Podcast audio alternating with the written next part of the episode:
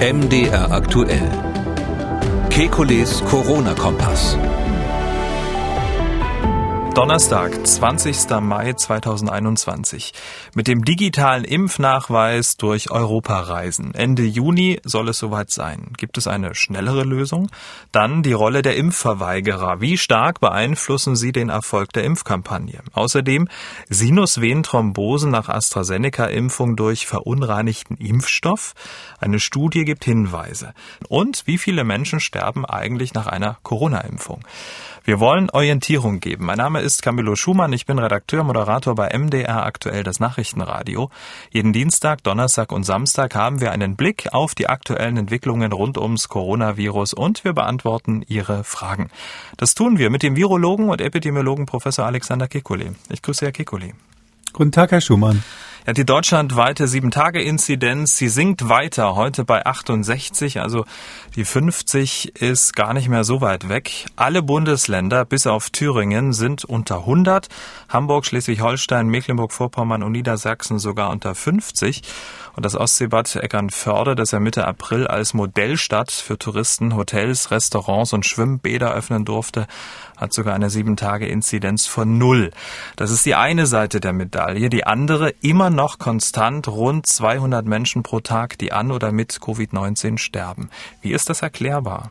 Ja, dass ähm, Menschen noch sterben, ja, das, das, also ich bin nicht ganz sicher, woran das liegt. Also es gibt zwei verschiedene Modelle sozusagen. Die optimistische äh, Variante wäre die, dass das einfach der übliche Zeitverzug ist, den wir sehen. Es ist ja klar, dass es äh, zwischen der, äh, dem Anstieg der Inzidenz oder auch dann dem beginnenden Abfall der Inzidenz und der Sterblichkeitskurve so eine Verzögerung von mindestens vier Wochen gibt. Da kommt im Moment noch dazu, dass die Patienten etwas jünger sind tendenziell als am Anfang und dadurch natürlich länger im Krankenhaus sind und falls sie dann sterben, das auch länger dauern kann, so dass ich mir vorstellen könnte, dass diese Verzögerung vielleicht noch etwas länger ist. Aber das wäre die optimistische Variante, dass man sagt, na ja, das kommt schon noch, wird, wird, wird alles besser. Man kann natürlich auch etwas pessimistischer sich das ansehen und das ist, äh, dass man sagen muss, es sind ja nach wie vor einige äh, Mitglieder der Risikogruppen noch nicht geimpft. Ähm, das betrifft sowohl eben Menschen über 60, wenn ich mal so pauschal sagen darf, als auch eben in ganz bestimmten Blasen, Subpopulationen, wo man, wo man die ähm, äh, zu Impfenden schwer erreicht und wo vielleicht auch so Sicherheitsregeln nicht so gut eingehalten werden. Das wäre die andere Erklärung, dass wir einfach Teile der Bevölkerung haben, bei denen eigentlich diese Epidemie einfach weitergeht, äh, relativ ungebremst. Und äh, das, was wir da sehen, sind dann die Menschen, die hier im, auf der Intensivstation äh, liegen und sterben.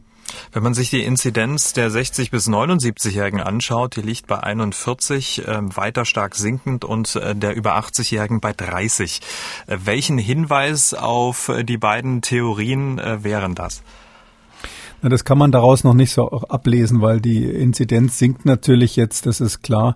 Aber ähm, 30 bei den Hochaltrigen heißt natürlich immer noch, dass, dass da einige von sterben werden. Und ich, ich glaube, mein Eindruck ist, äh, auch wenn die Daten ja leider nicht vorliegen, das ist ja immer unser Problem, da kann das Robert-Koch-Institut nichts dafür, aber das wird eben bei uns zum Teil ähm, nicht so sauber gemeldet, auch aus einer gewissen politischen Korrektheit heraus. Ähm, und ähm, dadurch wissen wir einfach zum Teil nicht genau, wer das ist, der sich da infiziert und wir sehen aber erst dann hinterher, wer, wer auf den Intensivstationen liegt. Mein Eindruck ist aber schon, dass wir einige Regionen in Deutschland haben, wo wir zu wenig tun. Also das ist zum Teil sind es Menschen mit, äh, mit Migrationshintergrund natürlich. Zum Teil sind es Menschen, die aus kulturellen Gründen einfach die Vorstellung haben, dass das jetzt nicht so wichtig sei, äh, sich da zu schützen oder auch zu impfen. Zum Teil sind es aber auch ideologische Gründe. Das gibt es ja auf der Schwäbischen Alb durchaus, dass da halbe Dörfer irgendwie der Meinung sind, dass so Impfungen Teufelszeug sind. Oh, wir haben auch in den neuen Bundesländern so vereinzelt ländliche Regionen, wo man doch schon deutlichen Widerstand ähm, der Bevölkerung auch spürt. Und ähm, das war jetzt keine abschließende Liste natürlich, aber all diese Phänomene führen dazu, hm, dass wir nie bei 83 Millionen sozusagen alle auf Linie bringen, dass die sich schützen oder impfen. In Thüringen nehmen die Neuinfektionen auch ab. Trotzdem liegt das Bundesland als einziges über einer Sieben-Tage-Inzidenz von 100 eigentlich auch logisch. Immerhin äh, kommt es ja von der höchsten Zahl an Neuinfektionen deutschlandweit. Dementsprechend dauert es natürlich. Ähm, warum es nicht schneller geht, hat Thüringens Ministerpräsident Bodo Ramelow diese Woche im ZDF Morgenmagazin so erklärt. In den Städten ist die Inzidenz schon deutlich runter und im ländlichen Raum ist sie immer noch viel zu hoch. Wir haben eine Sondersituation gehabt, die war entlang der Ostthüringer äh, Landkreise eingetragen, sehr stark eingetragen durch Arbeitspendler, die aus Tschechien jeden Tag nach Thüringen einreisen zur Arbeit. Dort haben wir auch sehr früh die britische Mutation gehabt und äh, von der sind wir einfach nicht weggekommen. Deswegen müssen wir jetzt über die Immunisierung gehen, damit wir tatsächlich dauerhaft auch die 100 unterschreiten in ganz Thüringen. Hm, das ist ähm, der erste Teil der Erklärung. Also die Berufspendler haben das Virus ins Land gebracht und vor allem auch aufs Land. Und in der zweiten, äh, im, im zweiten Teil der Erklärung, warum auf dem Land in Thüringen die Inzidenz nach wie vor sehr hoch ist, hat er Folgendes gesagt. Es scheint mir so zu sein, dass man auf dem Land etwas unvorsichtiger ist, dass man äh, der Eindruck äh, sich verfestigt hat, dass wenn man zum Geburtstag der Tante geht, wenn die einen runden Geburtstag hat und 80 wird, dass man denkt, man hat schon alle Vorsicht walten lassen, wenn statt der sonst angekündigten 60 oder 80 Personen nur 30 kommen. Aber auch 30 ist schon viel zu viel. Oder wenn man glaubt, äh, man könne so eine kleine Feier unter Jugendlichen machen. Wir haben jetzt wieder mehrere solcher Fälle gehabt, wo ein gewisses Maß an Unvorsichtigkeit sich breit gemacht hat. Und äh, da ist unsere Erfahrung, dass tatsächlich im städtischen Milieu die AHA-Regeln konsequenter angewandt worden sind wie im ländlichen Raum. Also die Berufspendler haben das Virus eingeschleppt und das Ganze traf dann auf eine ja, unvernünftige Landbevölkerung in Thüringen. Ist das plausibel? Oh. Ähm, ja, das ist jetzt zumindest nicht unplausibel. Das kann schon sein, dass das ähm, hier so ein Effekt war. Es ist immer wahnsinnig schwierig, schwierig für so ein ganzes Bundesland einheitlich eine Erklärung zu finden. Ähm, ich habe so den Eindruck gehabt, dass Herr Ramelow das auch ganz gut gemacht hat. Also so, so mit der mit der Vergröberung äh, der, der, der, der Brille, die man da einfach haben muss. Ich habe zwei zwei Punkte, wo ich jetzt nicht so ganz so mitgehen würde. Das eine ist, dass er sagt, ähm, die Mutante hat auch eine Rolle gespielt das war ja quasi das Vorhergesagte. Ich kann mich gut erinnern, als, als die Briten immer gesagt haben, die Mutante ist schuld, Boris Johnson damals, oder als die Iren gesagt haben, die Mutante war schuld äh, und nicht die Öffnung an Weihnachten, dass die, die Zahlen hochgegangen sind. Da war ja absehbar, dass in Deutschland Politiker das dann auch instrumentalisieren würden. Also das liegt nicht an der Mutante, das kann ich nur noch mal sagen. Die Mutante kommt dann, wenn man die Maßnahmen nicht einhält. Ähm, und ähm, die Mutante ist ja auch nicht ein Thüringer Phänomen, sondern die, die ist bundesweit ja jetzt dominant, diese britische äh, Mutante B117. Das andere ist, dass ich nicht ganz so optimistisch bin, das hört man aus der Politik ja sehr oft, ähm, dass das Impfen uns jetzt sozusagen auf der geraden Linie da rausholen kann, nach dem Motto, wir müssen jetzt impfen, statt andere Maßnahmen zu ergreifen. Ähm, bisher ist der Impfschutz mit den wenigen, die bisher vollständig geimpft sind und auch den ähm, äh, teilweise Geimpften in Deutschland noch lange weit, weit entfernt von irgendwelchen Herdenimmunitätseffekten, gerade in den Gruppen, die sich, äh, wie Herr Ramelow beschrieben hat, ähm, vielleicht eher unvernünftig verhalten, ähm, weil die, die sich nicht impfen lassen, häufig auch die sind, die sich an die Maßnahmen nicht so gehalten haben. Und deshalb würde ich davor warnen zu denken, man kann jetzt kurzfristig die Impfung als Ausweg suchen. Sicherlich langfristig wird das irgendwie uns schützen, ich sag mal bis zum Herbst, aber jetzt so in den nächsten Wochen wird das nicht so viel bringen. Was mir noch eingefallen ist, also ich, äh, wie gesagt, ich muss ganz offen sagen, das ist jetzt nicht so mein Home-Turf, wenn man immer nur im Büro und im Labor sitzt, dann hat man nicht so viel äh, Blick auf die Welt draußen. Aber mein Eindruck ist auch, dass man auf dem Land Zumindest in Bayern kenne ich das aus eigener Anschauung ganz gut. Da ist einfach auch die polizeiliche Kontrolle nicht so streng, nicht? Bis da mal äh, die grüne Minna vorbeifährt, das ist, hat eher Seltenheitswert auf irgendwelchen Dörfern. Und ähm, in der Fußgängerzone in der Großstadt werden sie halt sofort ähm, gesehen und erwischt, im Zweifelsfall mit von Überwachungskameras, wenn sie sich nicht an die Maßnahmen halten. Also möglicherweise ist auch die fehlende Kontrolle hier ein Faktor, den ich vielleicht an Herrn Ramelos äh, Stelle noch auf dem Schirm hätte. Und er hat ja gesagt, gesagt, ähm, dass äh, Thüringen äh, eine andere Impfstrategie hat, äh, auf vollständig Geimpfte setzt, ähm, da auch deutschlandweit Spitzenreiter ist. Jetzt unter anderem mit Sachsen teilen sie sich Platz eins mit 15,7 Prozent. Ähm, also vollständig Geimpfte statt erstmal viele Erstgeimpfte. Ist das vielleicht auch ein Problem? Soweit würde ich nicht gehen, weil, weil auch bei den Erstgeimpften der, der Immunitätseffekt noch nicht da ist. Ich habe mir, ehrlich, also der bevölkerungsmäßige Effekt natürlich äh, bezüglich der Risikogruppen schon. Ähm, ich habe mir das auch genau, was Sie gerade sagen, vor ein paar Tagen mal genauer angesehen. Also wenn man so guckt, wer, wie viel Prozent Erstgeimpfte und wie viel Prozent zweimal Geimpfte haben wir in welchen Bundesländern, da sind die Zahlen ja veröffentlicht. Und wie sieht's mit der Inzidenz aus? Da sieht man also keine Korrelation im Moment. Also das kann man zumindest, das wäre Kaffeesatz lesen, da irgendwas abzuleiten. Hm. Die Impfungen, die kommen aber so grundsätzlich gut voran. Das kann man sagen. Fast 40 Prozent äh, Erstimpfung, rund 12 Prozent sind das zweite Mal geimpft worden, durchschnittlich. Im Juni könnte es dann nochmal einen richtigen Impfturbo geben, denn dann sind fast 6 Millionen Impfdosen pro Woche angekündigt. Und schaut man sich die Impfbereitschaft der Bevölkerung an, dann stellt man fest, die nimmt offenbar zu. Fast drei Viertel, 74 Prozent der Erwachsenen in Deutschland sind derzeit bereit, sich gegen das Coronavirus impfen zu lassen oder haben schon eine Dosis erhalten. Das hat eine Umfrage des Meinungsforschungsinstituts YouGov im Auftrag der Deutschen Presseagentur ergeben. Nur mal zum Vergleich. Ende Dezember lag die Impfbereitschaft noch bei 65 Prozent, jetzt 74 Prozent. 10 Prozent sind noch unentschlossen und 15 Prozent sagen, sie lehnen die Impfung ab.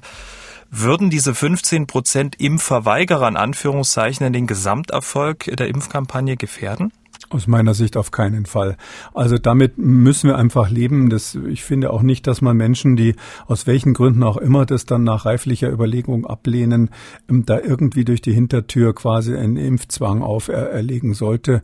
Und wir haben ja sowieso nie eine perfekte Situation. Ähm, das ist ja hier ähm, sozusagen keine militärische Truppe, die vor dem Einsatz geimpft werden muss, wo auf keinen Fall was schiefgehen darf, sondern wir sind eine dynamische Gesellschaft. Da kommen Leute, die zuziehen aus dem Ausland Ausland, da kommen Kinder neu dazu, da kommen auch neue Varianten dazu, wenn man die im weiteren Sinne auch ähm, hier als Teil unseres Systems betrachtet.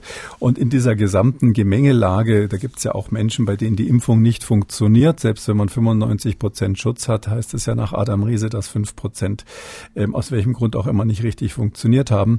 Und in dieser gesamten Gemengelage würde ich jetzt sagen, die 15 Prozent Verweigerer, mit denen kann der Rest der Gesellschaft ganz gut leben. Hm. Also ist ist sozusagen unser Ziel, ähm, im Sommer wieder oder zumindest dann irgendwann nächstes Jahr wieder ein normales Leben zu führen, jetzt von den 15 Prozent jetzt nicht abhängig.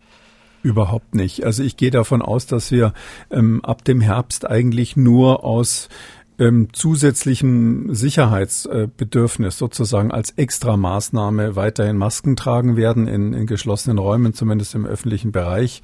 Ähm, aber ähm, es wird so sein, dass wir insgesamt durch die stattgehabten Infektionen und durch die Impfungen insgesamt so einen deutlichen Herdenschutz, ich spreche immer ungern von Herdenimmunität, aber so einen deutlichen Herdenschutz haben werden. Wir werden weiterhin Infektionen haben, vor allem falls da neue Stämme kommen, neue Varianten kommen, die vielleicht auch bei, bei Geimpften oder Genesenen nochmal eine Infektion machen können. Aber ähm, die, die, die, Hoffnung ist wirklich da, dass im Herbst, wenn ich mal so sagen darf, der Spuk vorbei sein wird. Hm. Sie haben gesagt, es wird eine große Zahl sein. Ähm, und Sie sagen ja auch, eine Impfung ist und soll auch eine freiwillige Sache bleiben. Es gibt aber natürlich sagen wir, einen gewissen sozialen Druck, sich impfen zu lassen. Und wir haben ja auch gerade die Zahlen gehört, 74 Prozent, es nimmt zu äh, der Menschen, die sich impfen lassen wollen, möglicherweise auch aus dem Antrieb heraus wieder Freiheiten genießen zu können, weniger jetzt ähm, medizinische Gründe. Ein Kollege von Ihnen, äh, Christian Drosten von der Charité in Berlin, hat den Menschen, die sich nicht impfen lassen wollen, so ein bisschen aus meiner Sicht Angst gemacht. Er hat gesagt, 100 Prozent, nicht 70 oder 80, sondern 100 Prozent in der Bevölkerung werden unweigerlich in, in einem Fenster, das von jetzt noch so anderthalb Jahre läuft, immun werden. Entweder durch die Impfung oder, und jetzt wird's interessant, durch eine natürliche Infektion. Dieses Virus wird endemisch werden, das wird nicht weggehen. Wer sich jetzt aktiv dagegen entscheidet, sich impfen zu lassen, der wird sich unweigerlich infizieren mit allem, was dazugehört, Intensivstation etc. 100 Prozent. Geht diese Rechnung wirklich auf? Das müssen wir natürlich in eineinhalb Jahren nochmal noch mal prüfen, ob er, da, ob er da recht hatte. Ähm, also erstens, was auf jeden Fall stimmt, ist also dieser Begriff, das Virus wird endemisch werden. Ja, damit meint man das, was wir hier auch schon oft besprochen haben. Das Virus ist gekommen, um zu bleiben. Das wird nicht weggehen. Ich finde, das ist eine wichtige Nachricht auch an die Bevölkerung, weil zum Teil ja auch in der Vergangenheit immer gesagt wurde, wir werden diese Pandemie beenden oder ähnliches. Und das finde ich sehr wichtig, dass jetzt ein, ein, ein großer Protagonist und, und ausgezeichneter Fachmann hier ähm, das auch nochmal sagt, dass man sich so darauf einstellen muss. Ähm, ich bin jetzt nicht so drastisch in der Forderung und auch nicht so ähm, pessimistisch bei der Prognose aus verschiedenen Gründen. Also erstens sozusagen zu sagen, Impfen oder Infektion, Impfung oder Infektion, das klingt für mich so ein bisschen nach Tod oder Taufe, was man früher im Mittelalter hatte. Ähm, ich glaube, diese Alternative stimmt schon mal nicht. Ähm, und zwar deshalb, weil ja auch Leute, die geimpft wurden, können natürlich, wenn eine neue Variante kommt, danach nochmal eine Infektion bekommen. Also es ist keine knallharte End- oder Weder-Entscheidung. Ähm, und dann von der, ähm, von der Statistik her, kann ich es ehrlich gesagt nicht ganz nachvollziehen. Es ist ja so, ähm, wenn weniger Menschen infiziert sind, also ähm, sozusagen andere anstecken können, dann sinkt ja die Wahrscheinlichkeit, dass man sich selber ansteckt. Und wenn man sich zusätzlich auch noch vernünftig verhält, dann kann man das auch ein bisschen mitsteuern. Also dieses, diese ganz einfache Rechnung, da braucht man, glaube ich, kein Epidemiologe zu sein. Wenn jetzt zum Beispiel, ich sage mal nur so von der Wahrscheinlichkeit, wenn man jetzt mal eine Inzidenz von 20 hat zum Beispiel, es wird ja wahrscheinlich noch weiter sinken, denken, ähm, wenn Sie eine Inzidenz von 20 haben, dann heißt es, dass sich in einer Woche 20 Personen infiziert haben von 100.000. Jetzt wissen wir auch, dass die ähm, Ansteckungsfähigkeit, die ist etwas äh, kürzer als sieben Tage, also eher so vier Tage. Das heißt also, dann sind von den 100.000, ich sag mal so ungefähr 15 vielleicht gerade ansteckend in der Größenordnung. Haben Sie also eine Wahrscheinlichkeit von 15 aus 100.000, ähm, dass Sie jemanden treffen, ähm, der, ähm, äh, der angesteckt ist, der infektiös ist, wenn Sie äh, quasi äh, überall rumlaufen und einen engen Kontakt haben meinetwegen in der Fußgängerzone, in der U-Bahn oder irgendwo anders. Die Wahrscheinlichkeit, sich dann, wenn Sie so jemanden überhaupt begegnen, ähm, dann auch noch ähm, sich zu infizieren, ist ja nicht 100 Prozent, sondern die sogenannte Attack Rate nennen wir das. Also die Wahrscheinlichkeit, dass bei so einem engeren Kontakt es zur Infektion kommt, liegt vielleicht so bei 10 Prozent in der Größenordnung, vielleicht 20 Prozent, je nachdem, was Sie, was Sie da machen in der U-Bahn mit dem Fremden. Ähm, und dann müssen Sie das immer weiter runterrechnen, sodass Sie also eigentlich dann sagen müssen, dann müssten sie am Tag dann schon in der Größenordnung von, wenn ich jetzt mal über den Daumen peile, 20 bis 30.000 Menschen treffen, um dann irgendwie so eine Art sicheres Ereignis in kurzer Zeit zu erzeugen, statistisch sicheres Ereignis. Und ähm, das ist natürlich ganz offensichtlich nicht, nicht der Fall. Also ich vergleiche es mal, äh, jeder kennt ja wahrscheinlich diese Autoscooter, die man bei den Volksfesten hat. Da fährt man doch mit so einem kleinen Elektroauto rum. Und ähm, ich versuche immer so zu fahren, dass mich keiner anrumpelt. Das ist gar nicht so einfach, weil irgendwie wollen die anderen immer ständig rumpeln. Und ähm, jetzt stellen Sie sich vor, dass äh, die Autoscooterfläche ist so groß wie ein Fußballfeld und es sind außer Ihnen nur drei andere Scooter da. Dann ist, können Sie durch, durch halbwegs vernünftiges Fahren Verfahren ähm, mit äh, ziemlich hoher Wahrscheinlichkeit verhindern, dass sie einer von den wenigen anrumpelt. Das wäre ganz was anderes, wenn die Fläche knallvoll ist und sehr viele da sind. Das nennen wir in der Infektiologie Infektionsdruck. Und der Infektionsdruck, also sozusagen der Druck der anderen, die sie anrempeln wollen, der Viren, die sie infizieren könnten, der nimmt einfach drastisch ab, wenn nur wenige Infizierte rumlaufen. Und drum würde ich jetzt mal sagen, wenn man halbwegs vernünftig sich verhält, mit Maske, Abstand und so weiter, äh, hat man eine faire Chance, innerhalb von eineinhalb Jahren sich eben nicht zu infizieren und, und, und wenn es nur einer schafft, sind sie schon nicht mehr bei 100 Prozent. Vielleicht kann man sich auch andere Krankheiten anschauen, so zum Vergleich. Also ich sag mal was ganz, was, was drastisches. Vielleicht hat Christian Drosten daran gedacht, das kann sogar sein. Also wir kennen in der Epidemiologie das Beispiel von den Färöerinseln. Die sind da oben in der Nähe von Island, ähm, am Ende der Welt irgendwo in, im Nordmeer. Und da gab es den berühmten Fall, den jeder kennt bei uns. 1846 ist ein Tischler aus Kopenhagen rübergefahren. Das gehört ja zu Dänemark ähm, oder gehörte zumindest damals wohl und ähm, ist darüber gefahren und da gab es ähm, 7800 Einwohner ungefähr und weil die noch nie Masern hatten und aber dieser oder ganz lange keine Masern hatten und dieser Tischler die Masern eingeschleppt hat, äh, ist praktisch die ganze Insel erkrankt. Da hat praktisch jeder, also eine Inselgruppe, hat praktisch jeder die Masern gekriegt. 100 Prozent, fast 100 Prozent Infektionsquote. Aber die wussten gar nicht, was da ist. zu der Zeit äh, ist diese Infektionskrankheit nicht verstanden gewesen. Und die Infektion Masern ist viel, in, viel ansteckender als äh, SARS-CoV-2 äh, als Virus und es ist so, dass ähm, die, ähm, äh, die das zugleich passierte. Also das ist quasi wie eine Welle durch die ganze Insel gegangen. Die haben sehr enge Kontakte gehabt. Da ist es ja auch kalt, man ist in geschlossenen Räumen. Das machte sozusagen Peng und alle sind infiziert. Ähm, wenn Sie reale Welt, äh, also heutige Situationen anschauen, die Influenza, die macht in sehr schlimmen äh, äh Wintern mal so 10 Millionen Infizierte, aber niemals 83 Millionen. Ähm, und die, ähm, die anderen Coronaviren, wir haben ja noch so zwei Coronaviren, die in Europa zirkulieren. Das eine ist äh, auch ein Beta-Coronavirus wie das SARS-CoV-2, das heißt OC43 und das andere heißt 229E, was auch immer das ist.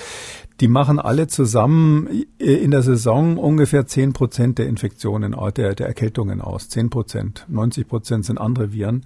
Und nicht jeder wird ja jeden Winter immer erkältet. So dass Sie auch da schon sehen, also Richtung 100 Prozent geht's nicht weil sie eben den Effekt haben, dass es nacheinander ist, dass es saisonal ist und dadurch, dass es nacheinander ist, hat man eben so einen Effekt, die, die es schon durchgemacht haben oder die geimpft sind, schützen letztlich die anderen. Anders als damals auf den Färöerinseln, wo ja niemand geimpft war. Und deshalb glaube ich, dass wir so ein, wenn wir so einen Herdenschutz haben, die wenigen, die eben sich nicht angesteckt haben, dass die schon eine Chance haben, äh, möglicherweise lebenslang nicht infiziert zu werden, weil eben das Virus dann eine Seltenheit ist, wenn sich alle anderen regelmäßig impfen. Was gut sein kann, ist, dass wir, dass wir alle Jahre wieder uns neu impfen müssen, mhm. weil eben kein Universalimpfstoff gefunden wird gegen die Varianten, die da auftauchen. Das kann schon sein, dass uns das jetzt noch ein paar Jahre begleitet, bis dann weltweit die Pandemie ab abebbt, aber ich würde nicht so pessimistisch sein, dass sich jetzt wirklich 100 Prozent der Bevölkerung so oder so Tod oder Taufe sozusagen impfen oder krank werden. Das, das so, so weit würde ich nicht gehen. Also wenn ich es richtig verstanden habe, es wird immer so einen Bodensatz an Menschen geben, die dann auch nie Kontakt mit SARS-CoV-2 ähm, hatten. Ist das denn bei, ähm, bei der Influenza denn auch noch so, obwohl wir das schon seit vielen, vielen Jahren kennen?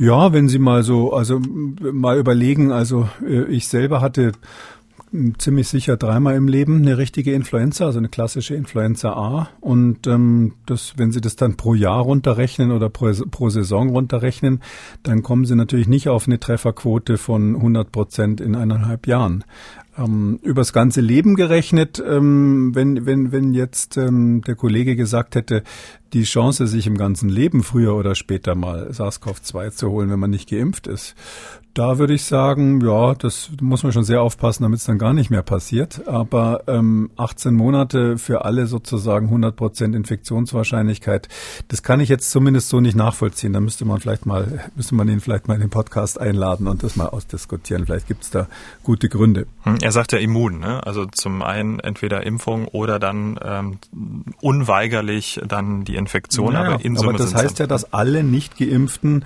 unweigerlich als einzige hm. Alternative die Infektion kriegen. Und wie gesagt, erstens stimmt es oder nicht, weil man kann leider auch nach der Impfung noch die Infektion kriegen. Und zweitens aber, was wichtiger ist, ich glaube nicht, ähm, dass jetzt, was weiß ich, alte Leute, die irgendwo auf dem Land wohnen und noch ein paar Freunde haben, ähm, dass die äh, sich nicht schützen können. Und, und auch in den Städten ist es ja so, wenn Sie sich wirklich vorstellen, es sind sehr, sehr viele Menschen immunisiert, dann ist einfach die Wahrscheinlichkeit, überhaupt auf jemanden zu treffen, der gerade ansteckend ist, extrem gering und äh, bei einer niedrigen Inzidenz dann sowieso. Und dann wiederum die Wahrscheinlichkeit, wenn man den trifft, sich dann überhaupt zu infizieren, das haben sie auch ein bisschen selber in der Hand durch ihr Verhalten, so ähnlich wie beim Autoscooter, wo man ein bisschen noch selber lenken darf. Und deshalb glaube ich unterm Strich, also ich kann es zumindest nicht ganz nachvollziehen, aber wie gesagt, also das, ich respektiere, wenn jemand dann pessimistischeren Blick hat. Das ist, ist ja auch wichtig, dass Virologen, ähm, sage ich mal, ähm, hier, ähm, gerade weil die Politik ja manchmal so entspannt äh, sich geriert, dass die Virologen zumindest mal die mahnende Position einhalten. Aber für die, die jetzt dadurch erschrocken sind, äh, kann ich vielleicht rekapitulieren. Ähm, vor, vor einem Jahr hat ja Christian Drosten geschätzt, dass ähm, sich innerhalb kurzer Zeit 70 Prozent der Bevölkerung infizieren werden mit diesem Virus. Damals bei äh, ausgehend von einer Sterblichkeit von ein bis zwei Prozent. Ähm, und das wären ja über eine halbe Million Tote. Ähm, und da sind wir auch weit weg von. Also sicher war das damals kein falsches Szenario. Das war sicher rein mathematisch nicht falsch gerechnet. Aber man kann halt immer in solchen Situationen eine optimistischere Position einnehmen oder eine pessimistischere. Und ich glaube, das, was er da geäußert hat, war sicher auch bewusst äh, sozusagen der absolute Worst Case und das, dafür sehe ich jetzt keine Anzeichen, dass es so kommen sollte.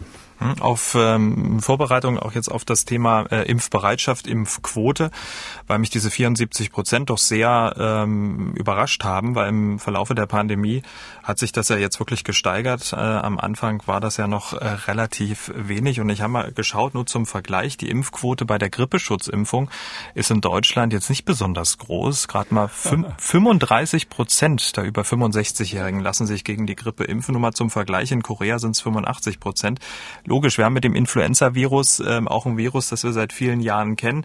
Viele Menschen hatten auch Kontakt, aber nur 35 Prozent der über 65-Jährigen, die ja auch ein erhöhtes Risiko haben, dann ähm, auch ähm, zu sterben, ist jetzt nicht unbedingt viel, oder? Ja, das stimmt. Also vor allem, wenn Sie, ich weiß die Zahlen nicht genau, aber noch schlimmer ist eigentlich die Tatsache, dass sich auch im medizinischen Bereich das mhm. medizinische Personal großen Teil nicht, äh, großenteils nicht impfen lässt gegen Influenza. Ja, also ich glaube, dass, äh, dass da sind mehrere Effekte. Das eine ist natürlich, wir haben jetzt so einen akuten Angstmacher bei der bei, bei Covid-19, das ist ganz klar. Ähm, da will, das ist irgendwie was Unbekanntes, wie Sie richtig sagen. Ich glaube, dass da mehr Menschen einfach bereit sind, sich impfen zu lassen. Das ist ja letztlich auch der Grund, warum wir die Impfung auch auch empfehlen, weil das eine Erkrankung ist, die eben dann äh, unvermittelt bei Personen, wo das Risiko schwer einzuschätzen ist, dann zum Tod führen können. Ähm, das das andere ist, ähm, glaube ich, dass wir im Moment natürlich eine Überlagerung haben mit dem Wunsch nach Urlaub und Ähnlichem. Da bin ich nicht so glücklich drüber. Das ist jetzt keine virologische Aussage, sondern eher so eine ethische Überlegung. Hm, ich finde, ähm, Menschen quasi mit Goodies zu locken und zu sagen, ihr dürft dann auch wieder eure Grundrechte wahrnehmen, wenn ihr euch impfen lässt, das ist eine ganz ambivalente Sache und darum bin ich auch so ein bisschen vorsichtig mit drastischen Mahnungen, sondern ich finde, das muss man alles mit Augenmaß machen. Jemand soll sich impfen lassen, weil er nach Abwägung aller ähm, Risiken und äh, Nutzen sagt, das ist für mich gesundheitlich sinnvoll und vielleicht auch noch für mein Umfeld, für meine Mitmenschen. Aber ich glaube, ähm, dass man sagt, nur dann darfst du in Urlaub fahren. Das ist so eine ganz einfache Sprache. Ich glaube, das, das, das, ja, das die, ist, uns Deutschen nicht würdig. Wir sind da klug genug und die deutsche Bevölkerung versteht schon, wenn man es ihr etwas genauer erklärt. Herr Kekuli, das sagt ja keiner. Ne? Nur wer sich impfen lässt, ähm, darf dann auch in darf Urlaub. In Urlaub. Ja, aber ich glaube schon, dass das manchmal so durchgehört wird. Also ich Im glaube, Subtext, ja.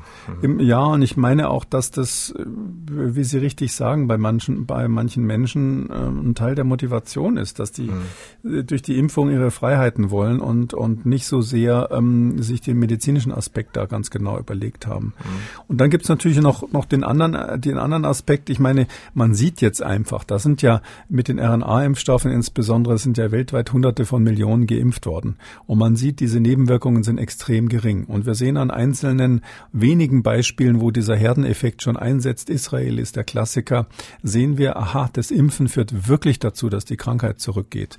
Und all das haben vielleicht äh, manche Menschen erstmal abgewartet, was ich durchaus nachvollziehen kann. Mhm. Und das sind vielleicht die zehn Prozent, die damals gesagt haben, ich warte noch ab und die jetzt sagen, nee, ich lasse mich impfen. Und natürlich ist dann insgesamt auch der, der Peer Pressure größer geworden, der soziale Druck aufs Impfen, aus welchen Gründen auch immer. Und das verfälscht ja bekanntlich bei solchen Umfragen dann auch ein bisschen die Antworten. Oh, das ist der Durst, äh, in Gemeinschaft mal wieder ein Bier zu trinken. Ne? Das kann natürlich auch sein, dass man sagt, Mensch, ich will wieder in den Biergarten mit meinen Freunden. Durst ist ich, schlimmer als Heimweh. Heimweh genau. ähm, aber egal, äh, ob geimpft oder nicht, bis zum Start des Sommerurlaubs, spätestens am 1. Juli, soll es eine EU-weite Corona-App auf dem Smartphone geben, mit der man dann ähm, reisen kann. Die App, die soll den Impfstatus beinhalten oder den genesenen Status oder ein aktuelles Testergebnis. Die Pilottests in zehn Ländern waren laut EU-Kommission auch schon sehr erfolgreich. Bis Ende kommender Woche soll die App dann in 22 Staaten in der EU getestet werden. Ein paar Länder und das EU-Parlament, die diskutieren noch über Details. Da geht es um Geld, wer zahlt die Tests etc. Man soll ja nicht den ähm, Tag vor dem Abend loben, Herr Kekulé, aber das hört sich doch erstmal nach einer vernünftigen Lösung an, oder nicht? Ja, das sieht eigentlich äh, optimistisch aus. Also ähm, wenn man wenn man mal glauben will, was da aus Brüssel kommt, äh, dann haben die sich in Kürze geeinigt, äh, plus eine hervorragende App auf die auf die Schiene gesetzt und dann auch noch ähm, die Voraussetzungen geschaffen, dass mit dieser App dann sinnvoll dieses GGG ähm, nachgewiesen werden kann, genesen, geimpft oder getestet. Ich würde ganz ehrlich gesagt ähm, an der Stelle ähm, ein Plädoyer für was anderes loswerden wollen. Wir sollten uns nicht alleine auf die EU-App verlassen. Also ich glaube, wenn wir ähm, diese EU-App kriegen, wie die das jetzt sagen, ähm, und diesmal nicht enttäuscht werden, was die Zeitachse betrifft. Da gibt es ja viele Beispiele, wo es anders gelaufen ist dann ist es gut und da freuen wir uns alle. Aber ähm, wir brauchen ja diese, äh, diesen Nachweis hauptsächlich im Inland. Das 99,9 äh, Prozent der Situationen sind doch, Sie wollen zum Friseur, Sie wollen ähm, eine Massagetermin oder sonst was, wo dann vielleicht ähm, der Impfstatus wichtig sein kann. Und die Auslandsreisen, das ist ja nun nicht das Tagesgeschäft. Und äh, deshalb würde ich sagen, um im Inland ganz schnell äh, einen halbwegs brauchbaren Ausweis zu haben, sollte man parallel eine zweite Strecke jetzt schon beginnen, für den Fall, dass das mit der EU nicht schnell genug klappt. Zweite Strecke, wie muss ich mir das vorstellen? Ähm, praktisch äh, das Wichtigste ist doch jetzt Folgendes im Moment. Also wenn man so ein bisschen in die Zukunft guckt, da gibt's also diese App, die soll ja bekanntlich so laufen, dass in Brüssel dann zentral EU-weit die Daten zusammenlaufen und irgendwie Freigabecodes dann von Brüssel generiert werden auf irgendeinem Server. Ähm, da wird es auf jeden Fall so sein, dass digitale Daten von den Mitgliedsländern nach Brüssel übermittelt werden müssen, damit das überhaupt funktioniert. Und deshalb ist der, der Schritt, der jetzt ganz entscheidend ist, und das ist wirklich zeitkritisch, weil man es jetzt machen muss, ist sozusagen die Digitalisierung der analogen Daten, weil im Moment ist es ja noch so, dass irgendwelche Listen in irgendwelchen Impfzentren und Arztpraxen rumliegen, wo drauf steht, wer wann wie wo geimpft wurde. Und das dann nachträglich zu digitalisieren, da müssen die Leute nochmal zurück sozusagen, da gibt es ja jetzt die Diskussion, nicht Schwerter zu Pflugscharen, sondern Arztpraxen zu Bürgerbüros heißt es ja im Moment. Das heißt also, jede Arztpraxis soll da so eine Servicestelle haben, um irgendwelche Dokumente auszugeben. Uff, also ich würde dringend drauf, äh, da, dafür plädieren, jetzt, wenn geimpft wird. Und im Moment laufen ja die Zweitimpfungen im großen Stil. Das ist ganz wichtig, weil man jetzt quasi die Dokumente machen könnte, dass jeder von, äh, von der Impfstelle, also von dem Arzt, der, der, der gerade impft, äh, jetzt schon einen Code in die Hand gedrückt bekommt, mit dem man dann hinterher äh, zum Beispiel über eine Webseite oder ähnliches sich dann entweder selber den Ausweis machen kann, falls die Brüsseler noch nicht so weit sind, oder den man dann verwenden kann, um sich zu verifizieren äh, in Brüssel. Aber das würde ich jetzt machen, quasi direkt ab morgen am liebsten an jeder Impfstelle, in jeder Arztpraxis ausgeben, zusammen mit der Impfung äh, und mit dem Stempel im, im Impfausweis einen Zettel, wo ein Arzt generierter Code mit drauf ist, der maschinenlesbar nutzbar ist. Aber ich sag mal nur ein Beispiel, wie man so einen Code machen könnte. Also ähm, damit, damit man versteht, dass das ist jetzt nur eine Möglichkeit. Also Datenschützer oder Datenleute können sich da was anderes ausdenken.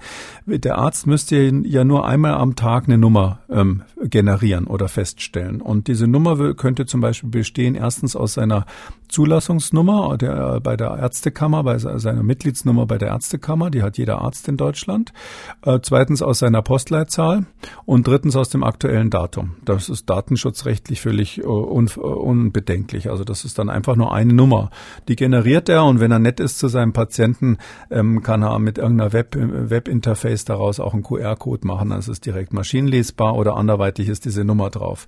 Wenn jetzt dann man im zweiten Schritt, falls Brüssel nicht in die Pötte kommt, äh, Sie hören schon durch, ich habe die Befürchtung, dass es so sein wird, wenn man im zweiten Schritt dann einfach ein Webinterface zur Verfügung stellt, wo sich jeder selber eintragen kann, wie er heißt, seinen Namen, die, die, die üblichen Daten, am liebsten auch ein Foto hochladen. Das finde ich auch eine Schwäche bei der Brüsseler Lösung, dass da kein Foto ist.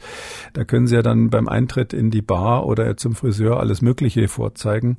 Und das würde man dann hochladen auf dem Webinterface und eben diese vom Arzt generierte Nummer dazu. Und dann könnten Sie postwendend sich entweder selber ausdrucken, einen Ausweis, oder Sie kriegen ein Plastikkärtchen zugeschickt, wie die Ungarn das machen. Ähm, warum ist es besser? Weil es einfach sofort funktioniert, weil ein Foto dabei ist. Und es ist meines Erachtens auch ausreichend fälschungssicher, weil dadurch, dass die Daten ja dann einmal zentral gespeichert sind mit dieser Nummer, wo der, der Impfarzt und die, das Datum steht, weiß ja jeder, wenn ich da was Falsches eintrage und jetzt eine Fälschung irgendwie generiere, das ist 100 Prozent ganz einfach beweisbar, dass ich dann Betrug begangen habe, weil ja der Impfarzt im Zweifelsfall noch die Liste hat von den Leuten, die an dem Tag geimpft hat, wenn es zum Schwur kommt. Und ich glaube nicht, dass jetzt die Menschen, also Urkundenfälschung sind, glaube ich, fünf Jahre ähm, Strafmaß, dass die Menschen jetzt äh, mit der Aussicht, fünf Jahre in den Knast zu gehen, ähm, dass sie sowas dann im großen Stil versuchen, um irgendwie ohne Tests zum Friseur zu kommen. Drum glaube ich, für das Thema, um das es hier geht, ja, so einen einfachen Nachweis im Inland, ist es das richtige, die richtige Maßnahme. In gewisser Weise die Erkenntnis, äh, dass die Taube auf dem Dach aus Brüssel da vielleicht auch noch eine Weile sitzen bleiben wird. Und ähm, das andere ist, dass wir diesen ganz entscheidenden Schritt von der analogen Welt in die digitale Welt dann zugleich mit der Impfung vollziehen und nicht in einem zweiten Durchgang hinterher machen müssen. Und diese, diesen, dieser digitale Impfnachweis, dieser, dieser QR-Code, ähm, der wird ja zum Beispiel in Thüringen schon ähm, praktiziert, als Testballon allerdings in anderen Bundesländern auch an manchen ähm, Impfzentren. Also da, da gibt es schon vereinzelt ähm, Bestrebungen, sowas zu tun. Und das wäre ja auch äh, eine super Vorbereitung, wenn dann der Schalter umgelegt wird, das EU-weit zu machen. Man hätte die Infos ja schon. Ne? Man müsste die dann nicht ja, erst nachträglich ist, generieren. Das ist genau der Punkt, ja. Mhm. Also man würde natürlich die, diese Pilotprojekte, die gehen so ähnlich. Ja, das ist ja klar, dass das jetzt keine äh, geniale Idee ist, die nur einer hatte. Aber ich will nur sagen, äh, das Wichtige ist, dass man darauf hinweist, dass nicht immer die technisch beste Lösung, sozusagen die Taube auf dem Dach, ja, da die eierlegende Wollmilchsau, die soll ja aus Brüssel kommen und dann GGG machen, ja. Also ich frage mich sowieso, wie man den getesteten Status dann äh, nachweisen will. Ich habe große Zweifel, dass es überhaupt möglich ist. Äh, daher würde ich einfach ganz pragmatisch, ja, wir haben es ja jetzt nur noch im Grunde genommen mit einem Sommer bis zum Herbst, Herbst zu tun, wo das jetzt mal aktuell brennt. Danach werden wir die Sache hoffentlich in ruhigerem Fahrwasser äh, behandeln.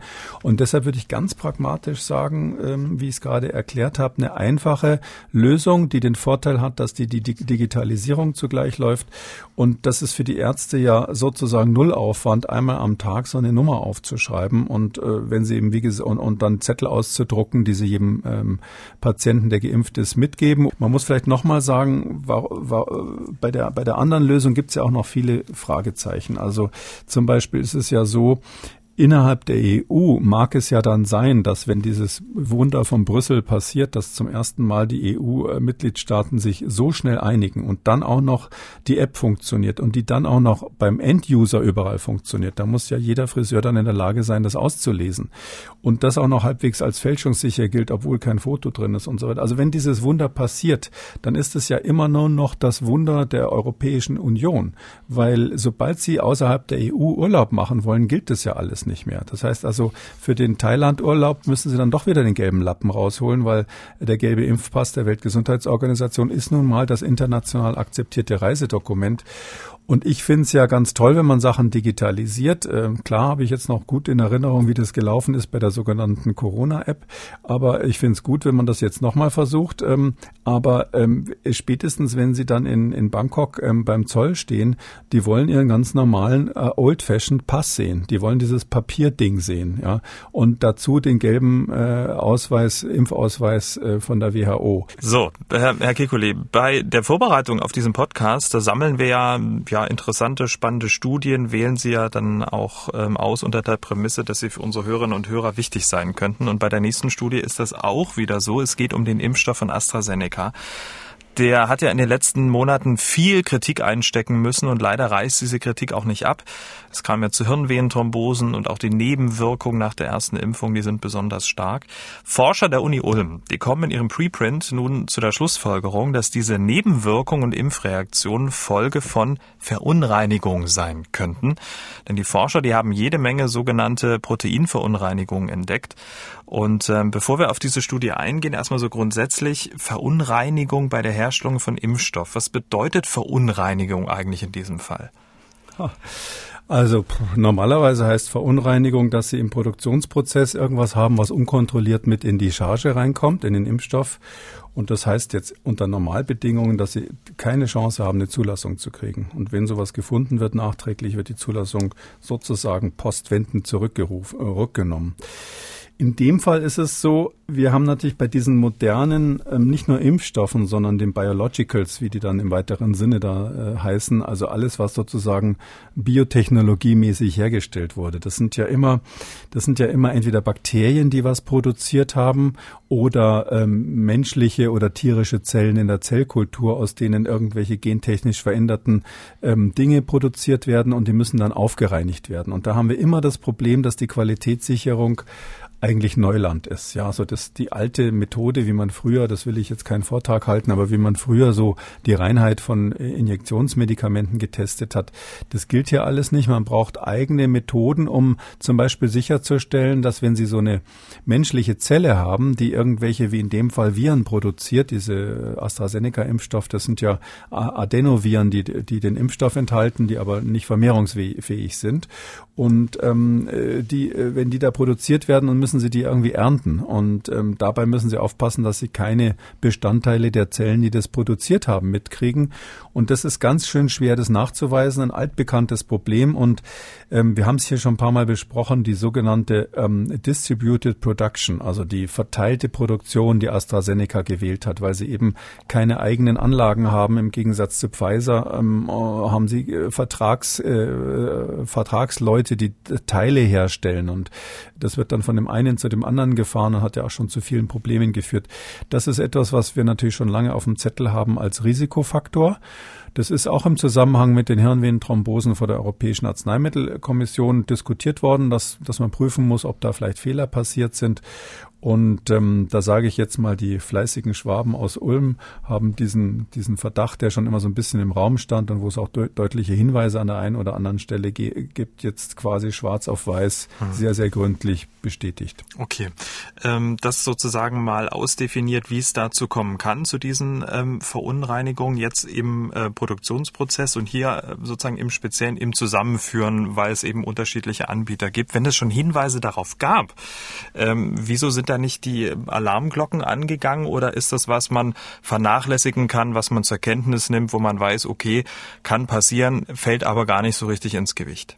Ja, man, man wusste nicht genau, ähm, das war ja nur eine Hypothese. Also zum Beispiel ist es ist schon diskutiert worden, dass äh, es äh, Unregelmäßigkeiten gibt bei den Exporten des AstraZeneca-Impfstoffs aus Indien. Ja, das ist, der ist in Indien hergestellt und da gab es dann immer von irgendwelchen Ländern, die da beliefert wurden, wurde also geunkt, ähm, dass da Verunreinigungen sind. Oder, das ist jetzt ein anderer Impfstoff, aber es ist ja bekannt, dass ähm, der, Impf, der russische Impfstoff äh, Sputnik V, der hat ja in Brasilien keine Zulassung bekommen weil dort die Anvisa, diese britische, äh, diese brasilianische ähm, Gesundheitsbehörde, die heißt Agencia Nacional de Vigilancia Sanitaria, ich hoffe, ich habe es jetzt auf Portugiesisch richtig gesagt, die, ähm, die haben einfach gesagt, Moment mal, wir haben dieses Sputnik untersucht, das funktioniert ja nach einem ähnlichen Prinzip wie AstraZeneca und da sind ja noch Vermehrungswege äh, Adenoviren mit drin. Das geht aber nicht und da wissen Sie, ist ein Riesenstreit zwischen Russland und Brasilien entstanden.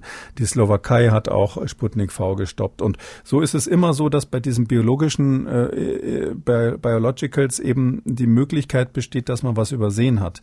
Hier ist es jetzt so, vielleicht kann ich mal sagen, wie normalerweise ähm, bei jetzt bei solchen Impfstoffen im momentanen State of the Art, wenn ich mal so sagen darf, ähm, festgestellt wird, ob da Verunreinigungen von der Zelle mit drinnen sind, aus dem der Impfstoff gewonnen wurde, in dem Fall des Adenovirus. Und zwar macht man das so, man, man, man nimmt Antikörper, die gegen zelluläre Bestandteile sind, also gegen menschliche. In dem Fall die, das Adenovirus wird auf menschlichen Zellen ähm, produziert. Die heißt witzigerweise T-Rex 293, diese Zelllinie. Darum kann man sich leicht merken. Ist aber ein Spaß, eine Abkürzung. Ja, die heißt T-Rex 293. Und ähm, es ist so, da das ist eine humane Zelllinie. Und da äh, nimmt man die Bestandteile dieser humanen Zellen, spritzt es in irgendein Tier, meistens um Antikörper zu generieren, nimmt man Schafe oder Lamas oder sowas. Und ähm, dann nimmt man dem Tier Blut ab und die Antikörper, die man da gefunden hat, mit denen geht man fischen in der in dem Medikament, also zum Beispiel in der Impfdosis von AstraZeneca und ähm, macht so einen Antikörpertest. ELISA heißt dieser Test bei uns. Und da hat man nichts gefunden, also keine Reaktion. Das heißt also, die gegen alle möglichen menschlichen Proteine gerichteten Antikörper haben nichts gefunden. Das heißt, scheinbar ist in diesem Impfstoff ähm, kein Rest von dieser Zelle, in der das Virus produziert wurde, drin. Aber die Leute aus Ulm haben jetzt festgestellt, dass eine die haben über 1000 Verunreinigungen festgestellt, aber eine davon ist bedenklich. Das sind die sogenannten Heatshock-Proteine, HSPs heißen die, und eins davon, Heatshock-Protein 90, HSP 90 ist so ein Klassiker, eins der wichtigsten. Und dieses Protein hat die Eigenschaft, dass es eben auch in tierischen Zellen vorhanden ist. Übrigens sogar in Bakterien. Also das gibt's auch in den Lamas, aus denen man den Antikörper machen will. Und was heißt es? Das heißt, das Lama produziert in diesem Experiment keinen Antikörper dagegen, weil es der selber dieses Protein auch hat. Und das heißt also, wenn man den Test so macht, wie ich es gerade geschildert habe, dann findet man das nicht, weil das so menschenidentisch ist. Und genau dieses Heatshock-Protein HSP90, das ist eben in dem Impfstoff, man möchte es kaum glauben, praktisch doppelt so viel vorhanden wie der eigentliche Wirkstoff. Also doppelt so viel wie das Virus ist die Verunreinigung. Hm. Die haben drei Proben äh, untersucht. Bei, bei, äh, bei zwei Proben war es so, ähm, dass äh, es ungefähr 50-50 war. Also 100 Prozent, 50 Prozent Verunreinigung, 50 Prozent Wirkstoff. Und bei der dritten war es 1 zu 3, also doppelt so viel ähm, Verunreinigung. Und das ist insgesamt natürlich schon etwas, wo man sagen muss, so in dieser ganzen langen Liste von, von Dingen, die jetzt nicht so super gelaufen sind, ist das aus meiner Sicht schon der nächste Punkt, wo man sagen muss, ähm, ja, äh, Warum haben wir das, warum haben wir das nicht vorher? Warum kriegen wir das erst jetzt, wo so viele Menschen damit geimpft sind und, und nicht vorher sozusagen dieses Risiko genauer taxiert? Das ist ja genau der Punkt. Sie sind der Experte, Sie kennen sich da aus und Sie können das Risiko auch einschätzen. Der, der sich damit impfen lässt, natürlich nicht. Wenn der hört, Verunreinigung, um Gottes Willen.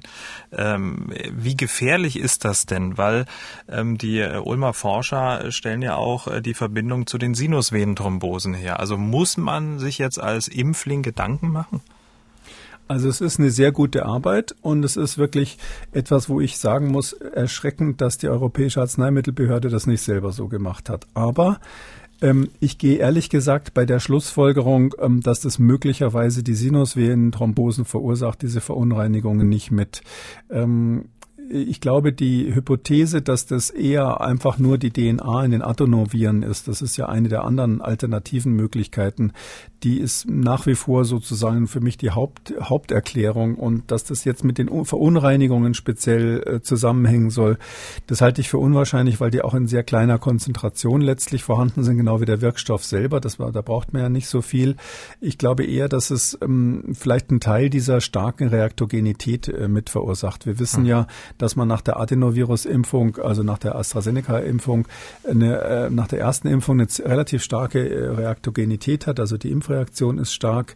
Es kann sein, dass das teilweise nicht nur durch den Vektor, also durch die Tatsache, dass man da ja quasi ein Virus injiziert bekommt, ein nicht, nicht vermehrungsfähiges wohlgemerkt, ähm, dass, dass es nicht nur dadurch verursacht ist, sondern vielleicht zusätzlich auch durch Verunreinigungen, die aus dem Herstellungsprozess, speziell eben aus dieser Zelle ähm, stammen, ähm, die man da, äh, in der man das Virus angezüchtet hat. Hm.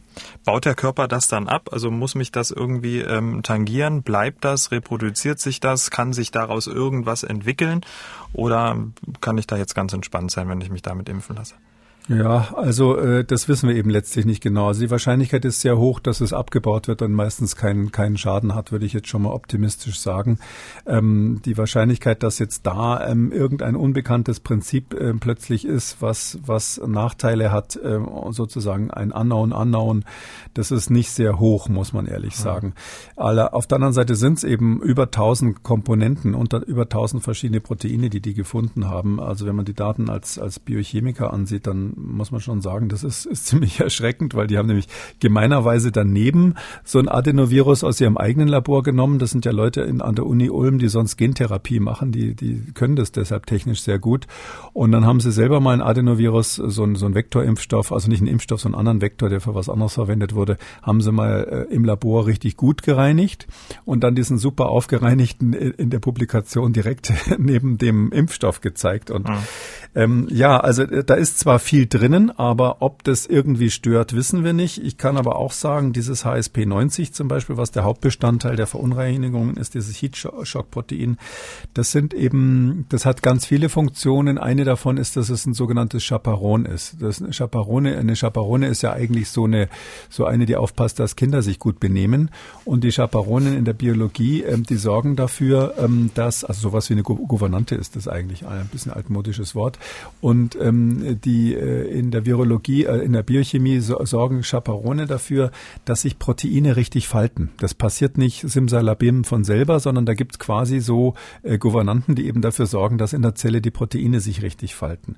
Und dieses HSP90 hat unter anderem diese Funktion.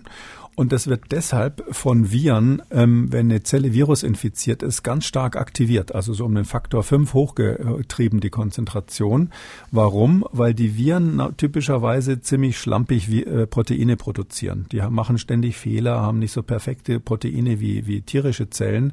Und deshalb brauchen sie diese Chaperone, um diese äh, zweitklassigen, drittklassigen viralen Proteine irgendwie so hinzubiegen, dass die sich richtig falten. Und darum haben die einen Nutzen davon, wenn sie viel von diesen Heatshock-Proteinen haben. Das gleiche übrigens auch in Tumorzellen. Da ist es auch so, dass sich äh, so schlechte, durch Mutation geschwächte Proteine quasi bilden. Und äh, viele Tumorzellen haben deshalb auch einen erhöhten HSP90-Spiegel.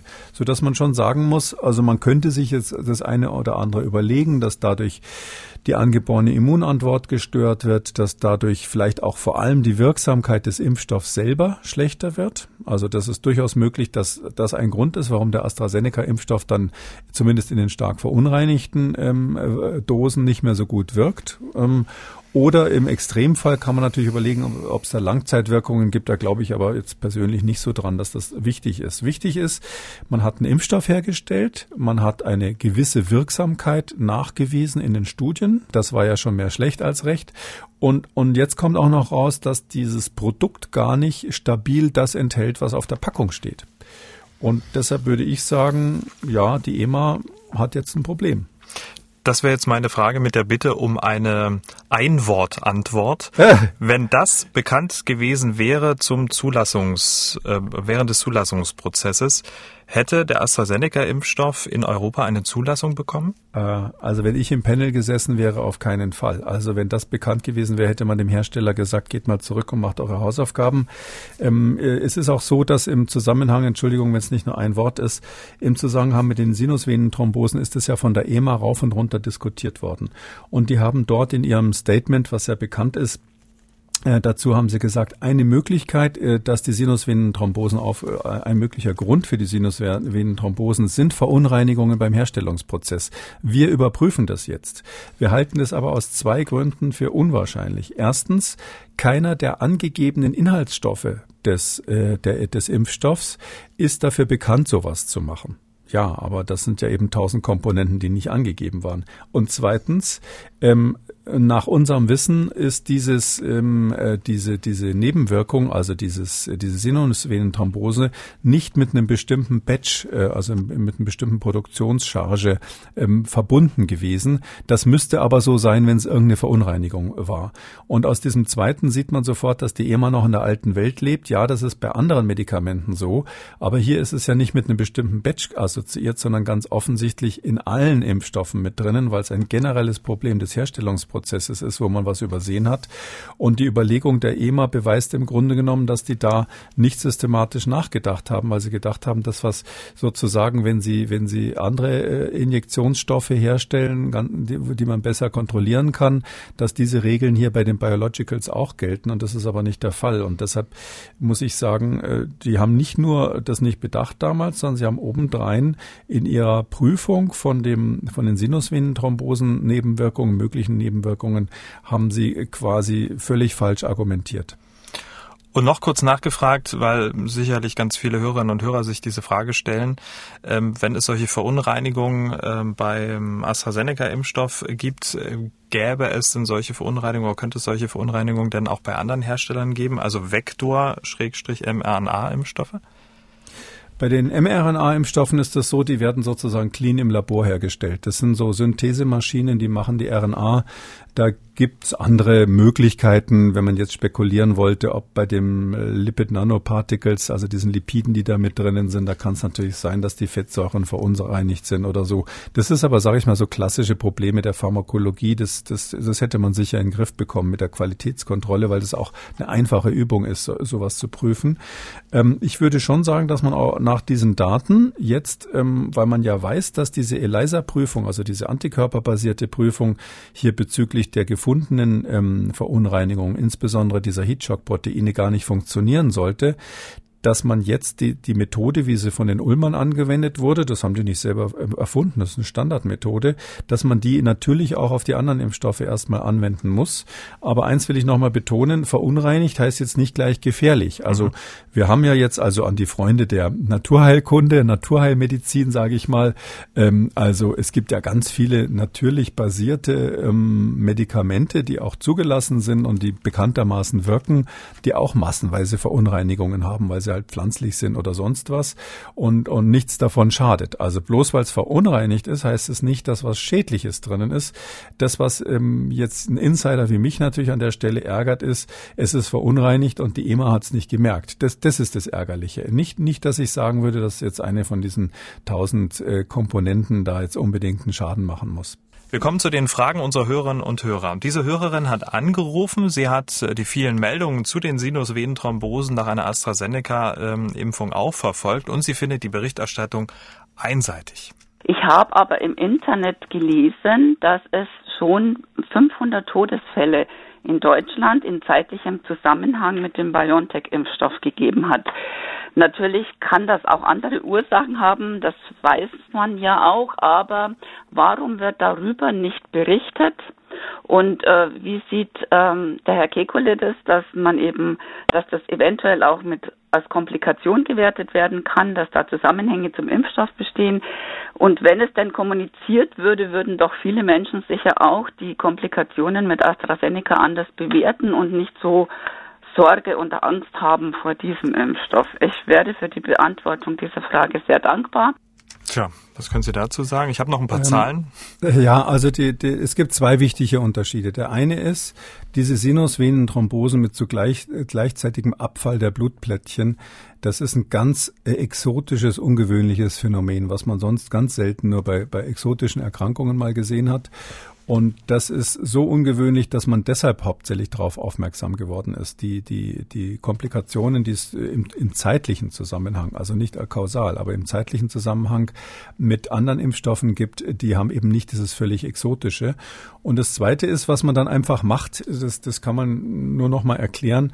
Und da kann ich, bin ich fest überzeugt, dass die das in Deutschland extrem gründlich machen. Das Paul-Ehrlich-Institut macht es ja könnte man fast sagen, gründlicher, gewissenhafter als die EMA, zumindest äh, wenn man die Vergangenheit mit AstraZeneca sich anschaut.